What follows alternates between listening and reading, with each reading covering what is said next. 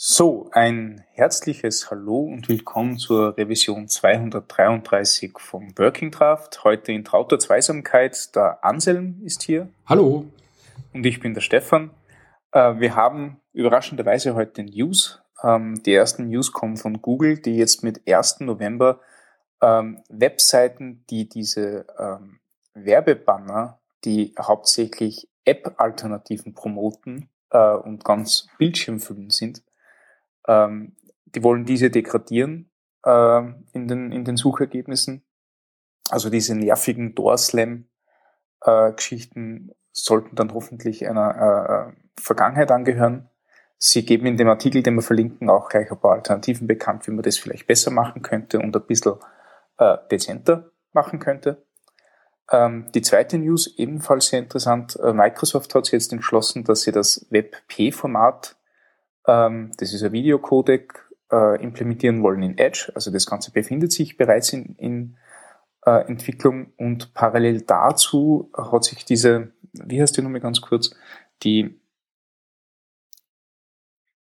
jetzt fällt mir nicht ein, Alliance for Open Media äh, Organisation gegründet, in der ähm, Firmen wie Google, Microsoft, Mozilla, Intel, aber auch Netflix und Amazon mit drinnen sind und die wollen einen neuen Videocodec entwickeln, einen offenen, ähm, der natürlich für die aktuellen Bedürfnisse zugeschnitten ist. Das sind sehr, sehr interessante äh, Links, die wir dort haben, mit, äh, finde ich, sehr guten Neuigkeiten. Ähm, auf jeden Fall was zum Stöbern.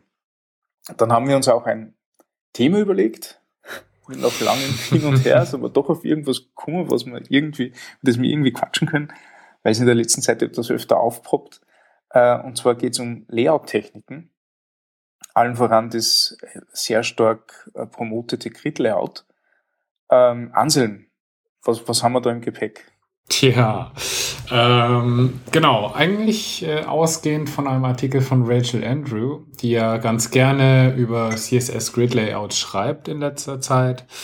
Ähm, ist uns irgendwie auf, also ist mir konkret aufgefallen durch den letzten Artikel, ähm, das war vorher mir nicht klar, dass das Grid-Layout eigentlich sehr, sehr stark von der Syntax, also von der Spezifikation auch, wie man das Ganze schreibt mit den Properties und Values, sehr stark dem Flex Flexbox-Modul auch ähnelt. Und ähm, bisher kam mir das äh, nicht so vor und ist mir echt erst jetzt klar geworden. Finde ich ziemlich cool, weil dadurch macht man es natürlich den Entwicklern super einfach, das Ganze einzusetzen, wenn man eben schon mal so ein bisschen mit Flexbox gearbeitet hat. Und ich glaube, das sind ja doch die meisten heutzutage.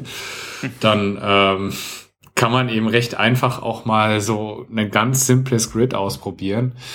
Und ich finde es vor allem deshalb interessant, weil wir ja immer noch, äh, auch im Jahr 2015, keine sinnvollen Möglichkeiten bisher haben, um wirklich mal anständige Layouts zu basteln. Also ähm, wer jetzt irgendwie mal native Apps gebaut hat oder so, da hast du ein UI-Kit, wo du ganz simpel und einfach dann ähm, Layouts bauen kannst, also Container alignen kannst. Und das geht ja bei uns nicht. Dann kam halt irgendwie das Flexbox-Modul mal vor ein paar Jahren raus. Dann hieß es, ja, das wird alles lösen. Hm, stellt sich raus, äh, so ist es eigentlich gar nicht gedacht gewesen. Man soll es ja gar nicht verwenden für komplette Layouts und es ist eigentlich nur für so kleine Teile in der Webseite gedacht und äh, für alles andere gibt's Grid-Layouts, die ja schon auch von Microsoft seit, glaube ich, dem IE10 sogar unterstützt genau. werden. Ähm, auch promoted werden von Microsoft, leider von sonst keinem Browserhersteller, soweit ich weiß, oder? Ähm, der Chrome hat sich seit einigen äh, Versionen hinter einem Flag, also was der dieses Experimental Web mhm. Platform Features Flag, Ah, cool. Äh, dadurch natürlich hat er Opera und seit der aktuellen Firefox-Version, also Firefox 40 gibt's das auch, aber auch hinterm Flag. Also das Ding ist hochexperimentell. Ähm, so, so auf, auf Befehl aus hat das eigentlich gar keiner. Das ist nur zum Okay, aber das heißt ja trotzdem, dass schon mal die Leute jetzt mittlerweile dran entwickeln. Das finde ich ja cool, weil ja. ähm, das stand ja im Endeffekt jahrelang still und keiner hat irgendwie sich drum gekümmert, weil erstmal Flexbox gebastelt wurde. Ja. Und ich dachte mir immer nur, ja, das ist doch eigentlich total cool, weil endlich können wir mal wirklich äh, Applikationen relativ simpel bauen mit so Great Layouts. Also gerade für so Sachen wie ein Dashboard oder so finde ich sowas extrem hilfreich, weil du ganz schnell eigentlich äh, einen Layout bauen kannst. Also ich, ich glaube ja, dass dadurch ganz viele Frameworks, die es bisher gibt, mhm. so CSS-Frameworks oder so, wegfallen einfach, weil du es nicht mehr brauchst. Dieses, dieses ganze Zeilenspalten verschachteln, wo es in Wirklichkeit, also diese klassischen genau. Bootstrap-Grids, wo du in Wirklichkeit nur Table-Layouts mit Diffs noch implementiert Genau, also die, die ganz üblichen Sachen, irgendwas vertikal zentrieren oder dann irgendwie halt einen Container im Container, der irgendwie ausgerichtet sein soll. Ähm, allein diese ganzen verschachtelten Diff-Suppen mit äh, irgendwelchen Row- und Column-Gruppen, das fällt ja alles weg, weil du keine Zeilen in dem Sinne mehr hast, sondern das macht ja automatisch zum Beispiel das Grid-Modul für dich. Ähm, das Grid-Modul ist ja da eigentlich auch tatsächlich so designt worden, dass du halt eben ein Grid hast, im, im besten Sinne von Bootstrap. Du hast Zeilen und Spalten, nicht? Genau. Die kannst du, du kannst beliebig viele Zeilen haben, beliebig viele Spalten haben. Aber was dann passiert ist, dass du sagst, okay, du, du verbindest gewisse Bereiche zu äh, Areas, zu Grid Areas, und diese kannst du nachher mit Inhalt füllen. Das heißt, du kannst relativ einfach äh, so zwei oder mehr Spalten-Layouts basteln, genau. äh, ohne dass du ähm, jetzt großartig viel Markup dafür brauchst. Das heißt, ja. du richtest das Layout in CSS, hast die verschiedenen Areas und sagst nachher, welcher Content in welche Area fließt. Und das steuerst du alles über, über das CSS-Layout. Das heißt, die Semantik komplett losgelöst von dem, wie das Ding noch ausschauen wird. Und genau. das ist eigentlich ziemlich cool. Ich habe schon so viele oder also schon des Öfteren irgendwelche Equal-Height-Skripte zum Beispiel geschrieben. Ja. und äh, letztes Jahr erst wieder eins, was sehr, sehr komplex wurde dann im Endeffekt, weil es halt äh, verschachtelt war und mhm. viele Bedingungen hatte vor allem, also auch in vielen Kontexten stehen konnte. Und dann wurde es halt schwierig, ähm, weil dann auch Bilder mit reinflossen und solche Sachen. Ähm, war sehr ärgerlich, ähm, hat auch gut Performance gekostet auf der Seite, dadurch, dass du es da dann auf Resizing und all so ein Quatsch auch mhm. laufen mhm. lassen willst. Und äh, dann dachte ich mir, ja, cool, äh, dafür gibt's doch eigentlich jetzt Flexbox. Probieren wir mal aus, ob das mit Flexbox zu lösen ist. War es halt nicht, weil es mhm. einfach Flexbox dafür nicht gedacht ist. Also das, das löst dann vielleicht so einen Teil davon, aber eben nicht mal ansatzweise das ganze Problem. Und diese Grid-Layouts, die hätten das in, tatsächlich komplett gelöst. Cool. Ähm, wo du jetzt sagst, dass, dass das alles noch sehr experimentell ist, Finde ich ja, wie gesagt, schade. Aber wenn ich mir dann angucke, dass es halt einen Polyfill dafür gibt, der. Es gibt einen Polyfill dafür? Es gibt einen Polyfill dafür. Das finde ich ziemlich cool. Der ist, glaube ich, so um die 75 Kilobyte groß. Äh, der ist, glaube ich, von dem François Remy, der jetzt auch für, glaube ich, für Microsoft arbeitet. Weiß ich nicht genau. Okay. Ähm, der Polyfill ist ziemlich cool. Ähm, der hat sich da viel bei gedacht. Ich habe mir den mal angeguckt, weil ich äh, eigentlich diese Polyfill-Methode übernehmen wollte, weil er den CSS-Parser einfach nachbaut komplett. Weil okay. er sich nicht auf das CSS-OM verlassen will, was auch richtig ist, weil das einfach kaputt ist. Okay. Und äh, deswegen ist das Ding eben leider auch so groß, also 75 Kilobyte oder so minimal. 75 ist schon fett, ja. Aber und jetzt äh, dachte ich mir, nachdem ich irgendwie die letzten Monate oft mit irgendwelchen React-Applikationen zu tun hatte und Single-Page-Applications, mhm. naja, da ist es ja meistens auch so, dass ich irgendwie eigentlich, bevor das JavaScript geladen ist, eh nix sehe und äh, die Hauptsache der Performance liegt ja eigentlich in der Benutzung der App. Also wenn das Ding mal geladen ist, dann muss es laufen schweifen wir jetzt ganz in ein ganz böses Thema. Ich weiß, ich weiß, ich weiß. Mach, aber mach mal ähm, bewusst den Deckel da jetzt bitte zu. Naja, ich, ich dachte mir einfach nur, wenn ich jetzt halt eh schon 400 oder 500 Kilobyte lade da on Load, bis mhm. irgendwas äh, angezeigt wird, dann kann ich da auch einfach noch 70 draufnehmen. Mhm. Also das macht's dann für mich nicht mehr aus. Und für solche Anwendungszwecke, glaube ich, würde ich mittlerweile sogar mir das wirklich überlegen, ob ich nicht dann für so ein Dashboard statt eben okay. Bootstrap mit, keine Ahnung, was ja auch eine Menge an ja, äh, recht, Modulen mitbringt, vor allem eben das Ganze in CSS verlagert. Ja. Ähm, würde ich mir schon überlegen, ob ich nicht das vielleicht sogar in CSS-Grids mache. Der Bootstrap Core hat ja, glaube ich, 23 äh, Kilobyte G-Zip ja, CSS. also auch, auch wenn ich jetzt nicht Bootstrap nehme, sondern keine Ahnung, irgendeinen anderes Grid-Layout oder so, was ich ja oft mhm. dann doch irgendwie brauche bei solchen Dingern oder Material UI oder solche Sachen. Das ist ja nicht ganz klein. Na. Und ähm, wie gesagt, also ich würde das jetzt nicht für einen One-Pager-Webseite, was irgendwie businesskritisch ist, nehmen. Aber wenn es halt wirklich ein Dashboard ist, vielleicht noch im Intranet oder so ein Kram oder halt wirklich für Mitarbeiter irgendwie intern, dann sehe ich da jetzt nicht das große Problem eigentlich. Und es erleichtert halt mir als Entwickler einfach massiv Arbeit. Mhm. Cool. Also das dachte ich mir jetzt so zum, zum Einsatz einfach schon mal. Und ansonsten glaube ich, dass das, wenn das wirklich mal unterstützt wird, einfach uns extrem den Workflow vereinfachen wird und äh, hoffentlich viel Zeit sparen wird auch. Also da, also, da freue ich mich wirklich drauf. Ich, ich, ich frage mich gerade, warum das, also das Ding gibt's jetzt dann eigentlich schon länger, weil der IE10 ist ja auch mhm. schon seit, keine Ahnung, wann ist der released worden? Vor zwei Jahren, vor drei Jahren? Äh, das müssten mittlerweile, glaube ich, drei sein. Ja das Ding gibt es ja jetzt quasi schon eine Zeit.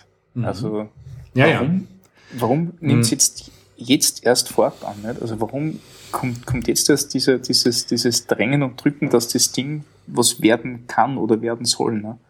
Mhm, ich glaube, weil das wirklich auch, äh, also von den Browserherstellern an sich war da ja nie wirklich viel Druck dahinter, dass sie mhm. das jetzt machen wollen.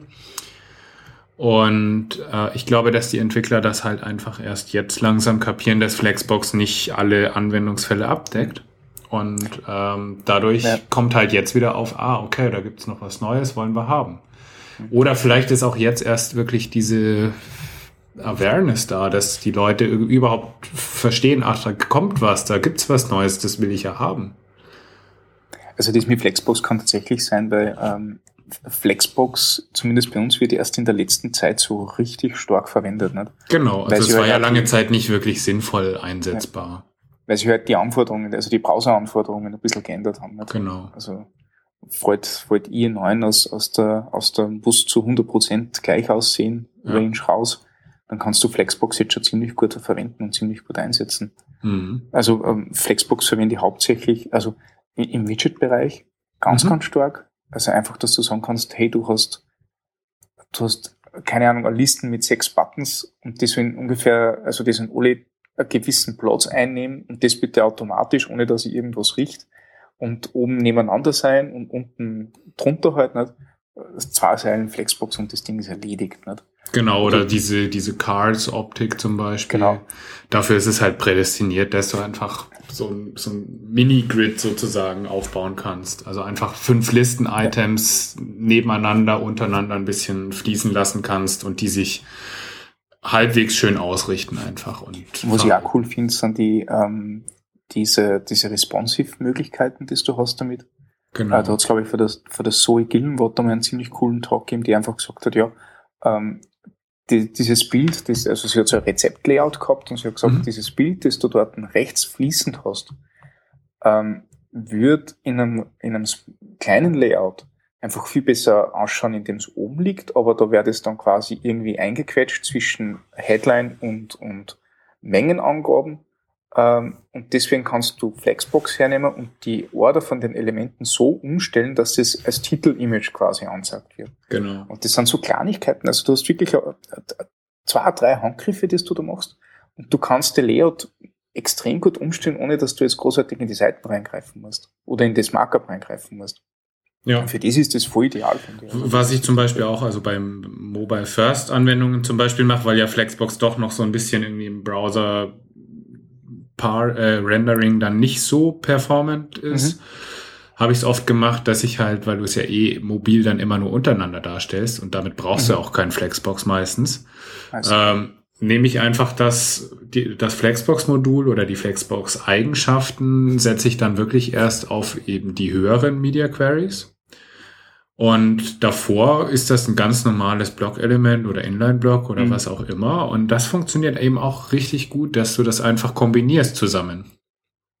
Also Absolut, ja. das fand ich auch spannend und das äh, Grid-Layout wird das ja auch total gut unterstützen, dass du eben dann entsprechend die, dieses Responsive-Verhalten eben auch angibst und wie sich dann die Enden oder der Start verhalten soll. Mhm. Also das erste Element zum Beispiel oder das letzte Element ähm, wie das einfach sich dann darstellen soll. Das finde ich schon ziemlich cool, dass man daran auch wirklich gedacht hat, wie das dann eben aussehen kann. Ich schaue mir vor allem jetzt da die ganzen Beispiele an, die die äh, Rachel Andrew äh, auf ihrer Seite hat. Nicht? Also mhm. die hat ja da dieses, wie nennen sie die Seiten? gridbyexample.com. Ich glaube, die haben wir sogar genau. schon mal verlinkt. Ähm, da hat sie einige, einige dieser Beispiele drinnen und auch ein paar, ein paar Page-Layouts, wo man halt sieht, okay, so, so kann man sich das äh, ungefähr nachher vorstellen. Und jetzt mal, wenn ich so ein, so ein Layout sehe und das Layout wird nicht so dargestellt, denke ich mir, naja, na und? Ist halt alles untereinander, nicht? Ist ja jetzt nicht wirklich eine Tragik daraus, nicht? Also, das sind natürlich sehr, sehr einfache Beispiele, nicht? Mhm. Also, wenn du komplexe, komplexes Design hast zu dem Layout, geht das natürlich nimmer. Aber in Wirklichkeit kannst du sagen, okay, du aktivierst es, so wie es in, keine Ahnung, zwei von drei Browsern wirklich mhm. drinnen ist und funktioniert. Und äh, bei allen anderen Browsern hast du halt quasi auch dieses ähm, Small Screen Auflösungsverhalten. Äh, genau, man könnte ja sogar so weit gehen, dass man halt den Modernizer-Test drauflaufen lässt und entsprechend dann das CSS eben lädt, ähm, was entweder eben Grids oder dann eben den Fallback nutzt. Also ja. Das geht ja, je nach Anwendungsfall natürlich. Also wenn ich jetzt halt kein nicht warten kann, bis irgendwie das zusätzliche CSS per JavaScript geladen wird, dann ist es natürlich nicht so ideal, aber gerade bei größeren Applikationen oder so sehe ich das echt nicht als Problem eigentlich. Hm. Und dafür ist es halt dann wirklich nützlich. Und es gibt ja auch von Patrick Brosset oder Brosset, keine Ahnung, wie man ihn ausspricht. Äh, ich kenne ihn leider nicht persönlich. Ähm, auf Medium einen Artikel, den wir auch verlinken werden. Und der hat auch sehr gute Beispiele, wo dann auch das Responsive-Verhalten vor allem mitgezeigt wird in so animierten GIFs und äh, zeigt da eben wirklich in Layouts auch, wie man dann eben so eine zwischen, keine Ahnung, einem Fotogrid zum Beispiel wirklich dann eine ganze Zeile in Anspruch wieder nehmen kann, äh, mit Text dazwischen und wie dann Umbrüche ausschauen und das ist schon ziemlich cool. Also mhm. Was hältst du von dieser Syntax, wenn du so Grid Template Areas definierst, wo du im Grund ähm, ja. So, so, keine Ahnung, du oben, also du hast zwar zweimal drei Spalten Layout, ne? Und deswegen sagst du oben Header, Header, damit du sagst, okay, das ist eine Spalte, dann hast du unten Sidebar Content, das heißt erste Spalte Sidebar, zweite Spalte Content und unten mhm. wieder Footer, Footer, damit du weißt, die letzte Zeile hat wieder in beiden Spalten das gleiche Element. Ähm, also, ja, ich, ich finde das cool.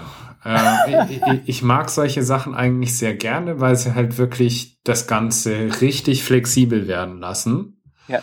Ähm, du kannst ja eben dann auch ähm, Grid Template Columns und dann hast du eine Funktion Repeat, die dann sagt, du hast ähm, im Endeffekt vier Spalten, die eine Base Width von 220 Pixel haben und die sollen sich immer wieder wiederholen. Mhm.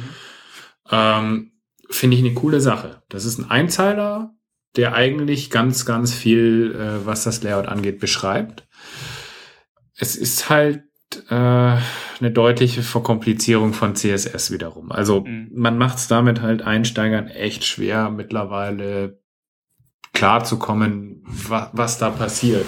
Andererseits, äh, wenn ich mir überlege, sowas Simples wie, oder es ist halt nicht simpel, Floats. Mhm. Mhm.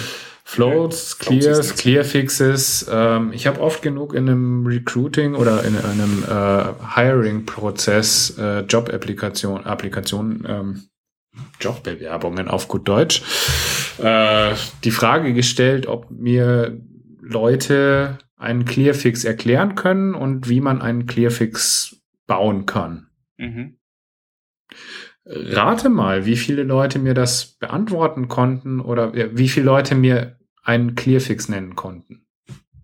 Ähm, ich schätze mal 20 Prozent. Gut, und wie viele äh, können dir erklären, warum das funktioniert, warum ein Clearfix dann funktioniert? Äh, von den 20 Prozent nur die Hälfte. Ja, das kommt ungefähr gut hin, ähm, ja. zeigt aber auch einfach, und ich meine, ähm, wir sprechen hier von, äh, sage ich jetzt mal, im Bereich Senior Frontend Developer oder wie man das dann nennt. Hm Ähm, also es, es geht hier um Leute, die wirklich was drauf haben und äh, CSS gut können an sich auch. Also das sind keine schlechten Entwickler gewesen, die wussten richtig viel, aber keiner kann dir sagen, warum ein äh, Clearfix funktioniert. Hm. Ja, also wahrscheinlich habe ich halt Floats also ich, ich finde es immer witzig, dass du die gleichen Erfahrungen hast, weil das war äh, zu der Zeit, wo ich noch recruited habe für die Firma, in der ich vorher gearbeitet habe, genau das Gleiche nicht. Also gerade mhm. bei solchen Fragen hat es immer jeden aufgestellt. Der kann schon ja. sechs Jahre in einer Agentur gearbeitet haben ja, und hat das immer noch nicht äh, äh verstanden. Weil sie auch, mhm. ähm, weil wir äh, im Grund keine Layout-Technik hergenommen haben, sondern wir haben einen, einen Nebeneffekt, der existiert hat, für Layout-Technik verwendet. Genau. Und das Ding ist so in unsere Finger übergangen, dass wir den Ursprung eigentlich total vergessen haben. Ja, Peter hat das ja gerne erzählt, dass irgendwie die Leute, die halt schon Ewigkeiten CSS schreiben, die kommen mit Flexbox gar nicht klar. Ja. Und die, die wirklich ganz neu einsteigen, die finden es super einfach. Ja. Und ja, äh, genau so ging es mir auch. Ich habe mir da erst schwer getan, das irgendwie zu verinnerlichen, ähm, klar zu kommen, warum das so funktioniert, dieses Flexbox-Modul. Aber mittlerweile ist das super einfach und man denkt sich dann echt immer noch so, hm, naja, gut, Floats sind jetzt auch total easy für mich, aber dann brauche ich halt wieder diese hässlichen Hacks und Clearfix ja. und all so ein Quatsch. Und äh, genau das gleiche gilt ja für Inline-Block-Grids zum Beispiel. Mhm. Das ist ja eigentlich sehr ähnlich dem Flexbox-Modul. Aber auch da ist es halt wieder so fehleranfällig. Ähm, auch die gleiche Frage, die ich eigentlich meistens im Anschluss dann gestellt habe, ähm, Vorteile und Nachteile eines Inline-Block-Grids. Und mhm. keiner bedenkt den Whitespace, das Whitespace-Problem. Ja. Weil Aber die Frameworks oder Grid-Module, äh, die man halt so online kriegt, die berücksichtigen das ja selber. Aber was, was interessant ist, weil eigentlich ist ja dieses, ähm, also Inline-Block als Grid-Layout ist ja genau wieder das gleiche Problem, nicht? Also Inline-Block hat eine, eine andere ähm, Grundlage gehabt. Genau. Man hat es halt einfach nur als, man hat das Mittel quasi für einen anderen Zweck missbraucht. Natürlich, also es ist, Und ja. Deswegen, deswegen verstehst du das nachher, wenn du halt wirklich in diesen, in diesen ähm, Techniken arbeitest und eigentlich im Grunde nur Layout hackst, anstatt mhm. dass du wirklich Layout machst, äh, du dann nicht weißt, warum sie die Sachen so verhalten. Genau. Also ich kapiere das, ich kapiere das durchaus. Ja. Ähm, umso cool finde ich, also jetzt mittlerweile ist das so, wo ich weiß, ich kann Flexbox gut einsetzen. Ich, ich will für, für so Widgets und für diese kleinen Bereiche, wo ich halt wirklich nur so minimale Ausrichtungsänderungen brauche, ich will nichts anderes mehr hernehmen. Mhm. Also ich, ich ja. könnte es mir nicht vorstellen, mit einer anderen mit einer anderen Technik zu arbeiten. Ja, also ich, ich arbeite ja immer noch mit äh, die zum Beispiel Inline Block Grids, weil es manchmal nicht anders geht ähm, ja. und ich das besser finde als Floats oftmals und es in dem Team funktioniert. Aber ähm, es ist halt nicht schön und hm. also ich wünsche mir wirklich äh, die Zeit herbei, wenn ich halt sagen kann, hey, es gibt Display Grid, und Display Flexbox und mit den zwei Dingern kann ich meine Layouts bauen. Fertig, Ende aus. Ähm, um nochmal zurückzukommen auf diese Verkomplexisierung von CSS. Ähm, eigentlich betrifft das ja auch nur die jetzige Zeit, während man eben Grid-Layouts und die ganzen Fallbacks wissen muss, damit man es bauen kann. Ähm, weil ansonsten wirklich, also wie schon gesagt, du hast ja in vier Zeilen das abgedeckt, was sonst, äh, keine Ahnung, 20 Zeilen CSS und im blödsten Fall noch 120 oder 200 Zeilen JavaScript gemacht ja. haben. Und äh, so gesehen finde ich das auch ziemlich cool, dass dann eben so Funktionen eben bereitstehen. Und ähm, man merkt das ja auch bei Responsive Images, da gibt's ja auch diese Sizes-Funktion zum Beispiel, die ist ja mega schwer und kompliziert zu mhm. verstehen. Aber auch die hat halt einen Zweck und solange du sie nicht einsetzen musst, sondern solange sie optional ist, finde ich das auch nicht ein Problem. Mir, mir fällt gerade auf, bei diesen ganzen neuen äh, ähm, Techniken, die es dort gibt, sei es jetzt Flexbox, sei es CSS Grid Layout oder eben deine, deine gerade an, äh, angesprochenen Responsive Images, dieses Source Set Sizes Ding, mhm. ähm, das Problem, was da steckt wahrscheinlich ist, hinter diesen, diesen Befehlen steckt extrem viel Wissen und extrem viel Edge Cases, die da abgedeckt werden. Mhm. Die Anwendung, die du hast, belauft sich auf zwei oder drei Befehle. Nicht? Also Flexbox habe ich erst verstanden, äh, also richtig, wie ich gemerkt habe, okay, mit Displayflex und, und am weiteren Alignment habe ich im Grunde so, so, so ein Menü-Layout, das sich von links nach rechts erstreckt. Genau. Toll. Ja. Ab da habe ich es verstanden und ab da habe ich gewusst, wie ich Flexbox verwenden muss. Ja. Wenn du jetzt die Spezifikation oder die ganzen Tutorials anschaust, denkst du, um Gottes Willen, mit was hast du das denn da zum da? Da wirst du mit Properties überhäuft, dass Ja. du denkst, hey, um Himmels Willen, das checkt doch kein Mensch. Ich, ich wollte gerade sagen, also genau das gleiche war es ja mit diesem Grid-Layout. Ähm, es gibt zigtausend Tutorials, die ja. irgendwie theoretisch das Ganze abhandeln und jeder will halt möglichst viel da reinklatschen und möglichst viel erklären. Aber er, ich habe es erst richtig verstanden, wo jetzt Rage Leben hergeht und sagt, äh, so baust du ein Grid-Layout Ja. und im Endeffekt schreibt sie Display Grid und dann halt noch äh, die Columns mal rein zum Beispiel und äh, Justify Self oder Align Self. In wirklich ganz, ganz simple Beispiele, wo du halt auch mal wie früher bei, keine Ahnung, CSS for You oder so hieß das Ding. Mhm. So habe ich CSS gele äh, gelernt. Und da gibt's auch diese, du hast zwei oder drei Container und das ist ein Beispiel. Und daran hangelst du dich vor. Und ich ich glaube, dass wir oft viel zu viel in einem Artikel oder einem Tutorial abbilden wollen und Ja. du dadurch Leute nur äh, verschreckst. Ja, absolut. Also bin ich absolut deiner Meinung. Ja. Eben, also Source uns heißt es nicht, äh, oder, oder Responsive Images Befehl, äh, Befehlssatz nicht. Ja, unglaublich umfangreich. Und genau. Und jedes Tutorial möchte alles abdecken. Dann hast du halt gelernt. zehn Seiten und stattdessen würde es eigentlich erstmal Source-Set tun mit dem ganz normalen Standard-Set und damit sind auch, glaube ich, 98 oder Wahnsinn. 99 Prozent aller Fälle abgedeckt. Und für alles andere liest du dich dann eben in die Spezifikation oder was weiß ich was ein oder in andere Tutorials. Okay, also wir haben jetzt gerade ein kleines Ton aus, der Anselm ist weg. Ich weiß Ja. nicht warum.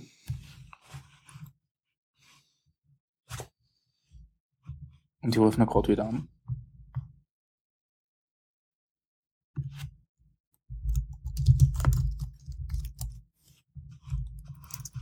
Ah, okay, ich bin weg. Ha. Das ist natürlich jetzt blöd. Hallo, Anselm? Hallo, Hallo, Christi, war jetzt ich weg oder warst du weg? du warst weg. Okay, sorry. Ähm, was war das letzte, was du gesagt hast? Zehn Seiten? Responsive Images? Äh, oh je. Egal. Der arme Chef. Äh, ich war eigentlich ziemlich am Ende. Äh, also ich hatte noch irgendwie mit Tutorials, das halt, äh, ja, es werden halt im Endeffekt äh, zu komplizierte Tutorials geschrieben und die meisten würden es gut, es, es würde sich gut tun, wenn man die stückeln würde in drei verschiedene Tutorials. Hm. Also ich habe jetzt da dieses ähm, Sizes und Source Set quasi einfach nur einmal ausprobiert und habe es dann verstanden und seitdem verwende ich ja eigentlich wirklich zu 90 Prozent diesen Teil aus der Responsive Images Spezifikation, weil es für mich das äh, für, für meine Fälle am, am die meisten Sachen abdeckt. Ne? Genau. Und den Rest Ja. schauen wir dann ab und zu, weit ist. Ne? Und das werde ich jetzt beim Grid Layout auch genauso machen. Ja, das, Also, das, dasselbe ist ja auch bei Flexbox eben. Also Mhm. die, die meisten Zeiten kommst du mit, glaube also ich, im Schnitt brauche ich vier Properties für, für einen Flexbox Layout und dann ist es gut.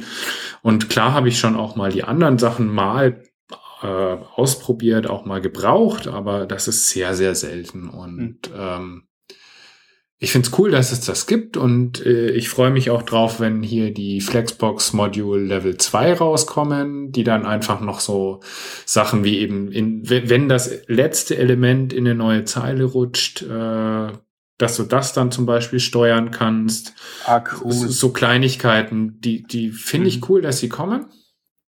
Es sind halt Sachen, mei, in bestimmten Layouts stolpert man drüber und dann Ja. wäre es halt cool, wenn man sie lösen kann und deswegen finde ich das auch gut, dass das kommt. Das, sind das, das ist das, was jetzt gerade Hayden Pickering und Co. mit diesen Quantity Queries abdecken. Gell? Genau, ja. Ja. Ja, Ah, das finde ich ziemlich lässig. genau. Und das, das soll eben auch zum Beispiel ins Flexbox-Modul und ich bin Mhm. mir sicher auch im Grid-Modul geht das oder wird das gehen, ähm, kommen und solche Sachen finde ich nett. Also ich, ich, wie gesagt, ich freue mich da wirklich drauf, wenn das einsetzbar ist. Ähm, ich möchte das gleich als, kleine Überleitung nehmen zum, ähm, zu einem weiteren Talk, den wir da jetzt verlinken wollen, der auf der Frontend-Conf vor zwei Wochen äh, stattgefunden hat, von Vasilis. Ähm, der responsive Layout-Techniken vorstellt ohne Media Queries. Ähm, zwei Sachen, die mir da besonders aufgefallen sind, die habe ich äh, ex extrem clever gefunden. Also ihr kennt ja das, dass, ähm, dass man Mehrspalten-Layouts, also, also dieses CSS Multicolumn-Layout, äh, so verwenden kann, dass sie das, dass, dass so viele Spalten am Screen sind, äh, wir gerade Platz haben. Also du sagst, meine Spalte ist auf jeden Fall, keine Ahnung, 300 Pixel groß und wenn sie dann, wenn sie in 600 Pixel zwei Spalten ausgingen, dann macht es der Browser automatisch. Bei 900 Pixel gingen sie dann drei Spalten aus. Und zum Beispiel, ne? Und ähm, der verwendet solche Sachen, dass er, dass er ganz ihre Layouts macht, wo er zum Beispiel sagt, okay, und jetzt möchte er einfach nur äh, grundsätzlich grundsätzlich Spalten haben und so, so ein Flipbook-artiges Layout machen, ähm, indem er die, die, die Spalten in der Höhe begrenzt und nicht in der Breite. Und in der Breite sagt, okay, ich habe dort jetzt keine Ahnung, 90% vom Viewport und hat quasi mit, mit, mit zwei Zeilen Code äh, so ein Layout geschaffen, wo du auf dem Tablet oder wo auch immer quasi den Artikel lesen kannst und anstatt dass du nach unten scrollst, scrollst du halt quasi in die nächste Spalten rein und solche Sachen. Genau. Das habe ich ext extrem clever gefunden. Ja, auf jeden Fall. Er hat ja zum Beispiel dann auch ein Beispiel, wo er Text in den Viewport einpasst. Ähm, ja, das ist ja so cool, oder? Das ist total cool, wobei ich da sagen muss, das ist halt wieder ein begrenzter oder begrenzt sinnvoll aktuell einzusetzen, weil ja. irgendwann wird zum Beispiel entweder die Schriftart einfach viel zu klein. Wir haben ja leider einfach noch keine Min-Font-Size oder ja. sowas oder Max-Font-Size. Das wünsche ich mir seit Jahren schon, aber dafür gibt's ja angeblich keinen Use Case. ähm, abgesehen davon gibt's natürlich noch die netten kleinen iOS-Probleme mit den VH-Properties. Also ja, stimmt, ähm, das nervt. Auch da muss man halt wieder vorsichtig sein, wo man es einsetzt. Äh, gerade eben mobile aufpassen, aber es, es gibt halt schon coole Möglichkeiten und er baut ja selbst mit irgendwelchen Floating-Techniques da richtig coole Sachen, ähm, wirklich grafisch schöne Lösungen. Hm. Das, was mir da gefallen hat, also gerade das, was du da angesprochen hast, wo er den Text einpasst, das macht er, indem er sagt, okay, grundsätzlich ihm sind, sind Root, äh, also RAM-Einheiten, äh, mhm. nicht? Und die Font-Size steuert er, indem er sagt, okay, das ist jetzt nicht, keine Ahnung, 16 Pixel oder so oder sonst irgendwas, sondern das sind 2% von der Viewport-Größe. Genau. In der Höhe. Ne? Und ich habe das nachher verwendet, wo ich gesagt habe, okay, ich habe mein Responsive Layout und ich habe dann quasi das Desktop-Layout oder das Big Screen-Layout. Äh, und für, für riesige Schirme gehe ich halt ab einer gewissen Media-Query genau den Weg, wo ich sage, passt die jetzt bitte der Viewport-Breite an. Und da gibt's ja diesen Anhack, wo du sagst, okay, der nimmt Hubert Höhe und Breite in mhm. Kauf, dass halt das immer gut, gut eingepasst wird. Und du hast dann quasi ab einer gewissen Größe an Autozoom, dass die Proportionen ständig erhalten bleiben und du trotzdem äh, ähm, für diese Auflösung, die du dort gerade hast, der optimale Schriftgrößen äh, Viewport-Verhältnis hast. Also das finde ich eine super Sache. Ja. Das werde ich jetzt da aktiv einsetzen, weil genau. das, das degradiert er recht nicht, weil du kannst ja sagen, okay, wenn, wenn der jetzt Kalk und die Viewport-Units nicht kann, dann hat er immer nur die Pixel zur Verfügung. Nicht? Und ja, ja, also das, das, das ist nicht das Problem. Wie gesagt, das einzige Problem ist halt, dass äh, iOS gerne mal die ja. Viewport halt eben falsch berechnet, was ja ärgerlich ist dann und zu Problemen führen kann. Aber die kann ich gut ausnehmen, indem ich sage, erst die Media Query ab einer Größe, wo man die Geräte Genau das. Und äh, idealerweise gibt's dann eben nochmal irgendwann, ich glaube, es wird mal, also es wurde letztens wieder diskutiert, ob man nämlich so eine Min-Font-Size und Max-Font-Size einführt. Mhm. Und da, ach, ich weiß nicht, was jetzt rausgekommen ist, aber es, es wurde immerhin schon mal von der CSS äh, Working Group diskutiert. Und wenn man das eben zur Verfügung hätte, dann kannst du dir nämlich auch diese ganzen Media Queries nochmal sparen, weil du einfach dann sagst, okay, ähm, passt das ein, aber eben minimal die Größe und maximal die Größe. Ja. Und dann bist du richtig flexibel auch wieder. Aber äh, also Vasilis hat da ja eine Menge an Techniken und die sind ja alle eigentlich schon so gebaut, dass du sie eben heute einsetzen kannst. Also da kann man eine Menge lernen, was wirklich nochmal Layouts, wie man sie gerade bauen kann, eben ohne Grid-Layout, trotzdem sehr schön und elegant responsive fließen lassen kann. Absolut. Ja. Also und, und wenn Sie das auch nicht für, für also genauso verwenden könnt, dann kriegt man zumindest Ideen, wie man es für seine eigenen Sachen einsetzen kann. Also genau. ich finde das echt, echt stark. Ja. Genug über Layout-Technik äh, Technik geredet, ne? Ich hätte auch gemeint, ja. Also ja. wir haben doch nur eine ganz nette Sendung zusammenbekommen, nicht? Für das, was wir am Anfang gesagt haben, hey, uh, keine Themen und so weiter, ne? Genau, und wir haben ja auch noch ein paar Links für euch. Genau. Die du ähm, jetzt das jetzt, bin jetzt die wieder am Zug, gell? Genau. Okay, äh, Link Nummer eins, Toxi. Das ist ein Node.js Proxy oder ein Node.js Proxy Framework, äh, das ihr dazu äh, hernehmen könnt, damit ihr äh, nicht ideale äh, Netzwerk-Conditions simulieren könnt.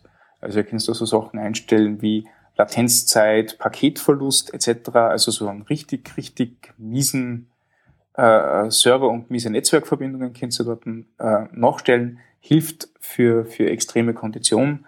Ähm, in einer entsprechenden Projektgröße, glaube ich, echt, echt hilfreich, dass ihr euch da so einen, so einen Testserver aufbaut und einmal schaut, wie eure Applikation funktioniert, wenn es gerade nicht so ideal läuft. Also wirklich sehr zu empfehlen. Ähm, Link Nummer zwei, das ist ähm, GitHub-Wiki-Eintrag über Reactive Programming. Das ist ja jetzt gerade so ein Modewort im Moment. Und jeder sagt, Reactive ist so spitze und ist so klasse. Und viele wissen vielleicht nicht, was das Ding ist. Äh, das gibt einen netten Aufschluss darüber, vor allem, wie man es mit ECMAScript 6 verwendet. Ähm, hinter Reactive Programming steht kein Rocket Science, also das habt ihr noch, noch diesem kleinen Artikel auf jeden Fall drauf. Äh, und der letzte Link, den wir gern reinschicken möchten, das ist wieder Shameless Plug, wieder mal von mir. Äh, in den letzten Monaten, muss ich sagen, also mittlerweile ist schon fast ein Jahr, ähm, schreibe ich an einem Buch über Frontend-Tooling mit Gulp und Yeoman und äh, Node.js Paketmanagern, also NPM und Bower. Und das Ding ist jetzt so weit, dass es zum ersten Mal auf die Menschheit losgelassen wird in so einem sogenannten Early Access Programm. Early Access Programm heißt, ihr könnt euch jetzt das Buch kaufen und ihr kriegt es nachher garantiert, wenn das Ding ausgeliefert wird. Ähm, ihr könnt aber schon vorher ein bisschen was lesen, das heißt, das hat, äh, ähm, ihr, ihr müsst nicht warten drauf, dass, keine Ahnung, im, im März das Ding rauskommt und die ganzen Sachen, die da drinnen stehen, interessieren euch vielleicht dort und dann schon wieder nicht mehr, sondern die sind jetzt interessant. Äh, und ihr könnt natürlich mir helfen, dass ich auf dem Laufenden bleibe und so viele Fehler, wie ich mache, äh, äh nicht noch in dem finalen Buch erscheinen. Und für Working Draft Hörer habe ich so einen kleinen 50% Code raushandeln können, den schreiben wir in die Schaunotizen, da kriegt ihr das Ganze um 50% günstiger. Ähm, ja. Sehr schön. Äh, was kostet denn das Ganze? Wo bekomme ich es und wann bekomme ich es also denn dieses final? Early Access Programm ähm, gibt nur bei Manning im Moment. Äh, das ist der Verlag, für den ich schreibe. Das Buch wird es noch überall geben, wo man ISBNs registrieren kann. Mhm. Ähm, die Printausgabe kostet aktuell 45 US-Dollar und die äh, E-Book-Ausgabe 35 US-Dollar. Mhm. Und er kriegt eben mit dem Code kriegt sie 50 Prozent äh, äh, Nachlass vor dem Ganzen. Und erscheinen soll das Ganze so, so meine Lektoren wollen im Frühling. Also angepeilt ist jetzt März. Ja, sehr schön. Dann würde ich sagen, äh, unbedingt der Kaufbefehl, weil für den Preis ist das ja wirklich ein Schnäppchen. Oh, danke schön. Das kann ich zitieren. und da machen wir ja gerne auch äh, äh, wirklich Eigenwerbung. Das äh, sei dir gegönnt. Dankeschön. Ja, damit hätten wir dann auch unsere Sendung heute zusammen. Ja, fein. Dann, wünschen wir euch noch äh, eine gute Woche und hören uns nächste Woche wieder. Alles klar. Gut. Jo, bis dann. Ciao.